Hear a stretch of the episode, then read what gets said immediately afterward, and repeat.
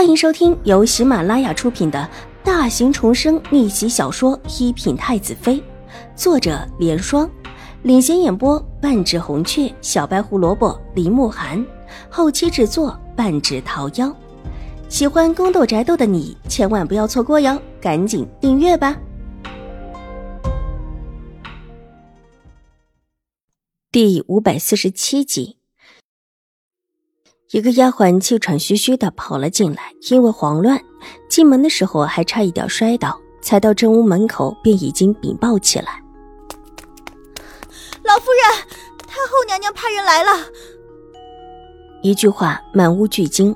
老夫人蓦地站起来，段嬷嬷转身走到门前，一掀帘子，看到帘外一个跑得满头大汗的丫鬟：“你说什么？”宫里的太后娘娘派人来宣旨，要接二小姐进宫去。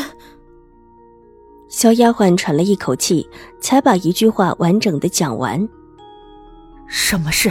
什么时候？奴婢不知道是什么事情，但说的很急，就是现在。门口已准备了从宫里带出来的马车，让二小姐马上进宫。居然这么急，老夫人吓了一跳。太后娘娘不管后宫事务，往往有什么事情都是皇后娘娘相召。什么时候居然劳动太后娘娘？祖母没事的，应当是之前宫门处的事情。这事跟陈王有关。听闻陈王是太后娘娘最疼爱的孙子。秦婉如一看老夫人惊得脸色都变了，急忙安抚：“陈王出事了。”老夫人没有被安慰到，而是越想越慌。这位陈王殿下的身体不好，原本就病歪歪的，都说他活不长。之前虽然没说什么事儿，但若是真的出了什么事情，太后娘娘那里必然会怪责秦婉如。应当不是。如果真的出了事，这时候恐怕就不会只是平和的叫我进宫了。秦婉如笑着道，神色柔和，不慌不乱。看着秦婉如的样子，老夫人的心头微松，重新的坐了下来。啊，那你去吧，小心一些，切记不可乱说话，也不可乱看。宫里的贵人呐，不是随便就能得罪的。祖母放心，我一定会小心的。秦婉如点头应下，之后便向老夫人恭敬一礼，带着玉洁往院外赶。这时候，秦怀勇也得了消息，匆匆的过来，和秦婉如在路上遇到。秦怀勇不放心的又叮嘱了秦婉如几句，待得秦婉如离开，秦怀勇也没有再回外院，直接往老夫人的新宁院而去。马车早早停在府门口，虽然不大，但有别于宫外的形式，显得更加精致一些。秦婉如带着玉洁上了马车，马车一路往宫门行去。带到了宫门处，派人来接他的太监给宫门处的侍卫看了看腰牌，侍卫查点清楚，就让马车进了宫门。进到宫里，又换了一顶宫轿，两个小太监抬着一路往太后的慈宁宫而来。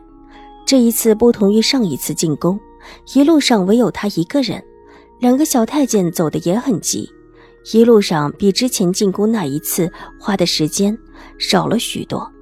到达慈宁宫的时候，秦婉如诧异的看了看停在了丹阙之下的另两顶宫轿，水眸处微微悠然，看起来今天来的不是自己。原本也有一些提起的心放了下来。楚留臣应当是没事。一位长相秀美的宫女等在丹阙之前，看到秦婉如过来，上前两步对她行了一礼，问道：“可是秦二小姐？”正是，太夫人娘娘已等候多时，请秦二小姐跟奴婢进来。秦婉如点头，跟在她的后面，一步步的登上了丹阙。待得到了宫门处，宫女让她稍待，先进去禀报了，之后便出来带着秦婉如往里面行去。秦婉如低眉垂首的往里行走，才进大殿，就听到里面有笑语声，当下越发的目不斜视起来。大殿内的人不少，居然有四五个。听到门口的声音，全看秦婉如。这位就是秦府的二小姐，倒是一个漂亮的人。太后娘娘把这么漂亮的人带过来，可把我们给全比下去了。说话的是皇上的一位新纳的宠妃，也就是十五六岁的年纪，正是长相鲜美的时候。这时候拿扇子挡着脸，娇笑着：“ 可不是，居然这么出色！太后娘娘啊，这是又喜欢上了漂亮的小姑娘，不喜欢我们啦。”又一位妃嫔笑着道：“他们都是来请安之后留在太后宫里的，往日里和太后娘娘也还算熟悉。”在太后娘娘面前，也算是有些面子，因此才会这么大胆的说一些玩笑话。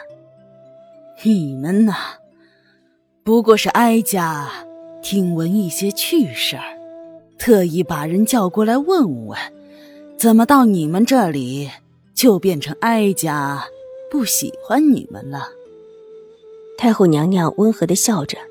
目光却带着几分凌厉和挑剔的打量着秦婉如，眉头皱了皱。秦府两姐妹为了一对血玉镯子，当街大打出手的事情，实在叫人觉得丢脸。原本他就对秦婉如颇有几分不满，这时候越发觉得不喜欢。不过是一对镯子罢了，居然这么的小家子气。这若是以后成儿处幸别的女子，对别的女子有所赏赐，是不是也会跟成儿闹起来？把整个陈王府闹得不成样子，陈儿这样的身子可经不起这样的胡闹。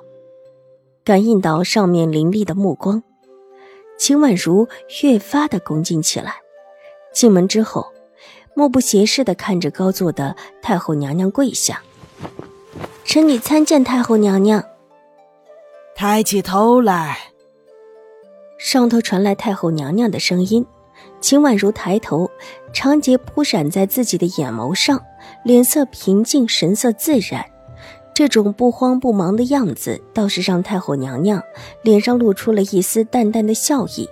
即便是没有家世，即便不能为正妃，太后娘娘也希望自己为楚留臣选的便是最好的，不是那种大惊小怪、上不得台面的那种女子。太后娘娘。秦府的这位二小姐居然长得这么漂亮，方才没看清楚，这会儿一看，果然是极出色。和这位秦二小姐一比，臣妾们可都是老的不成样子了。说话的是一位二十岁左右的妃嫔。本集播讲完毕，下集更精彩，千万不要错过哟。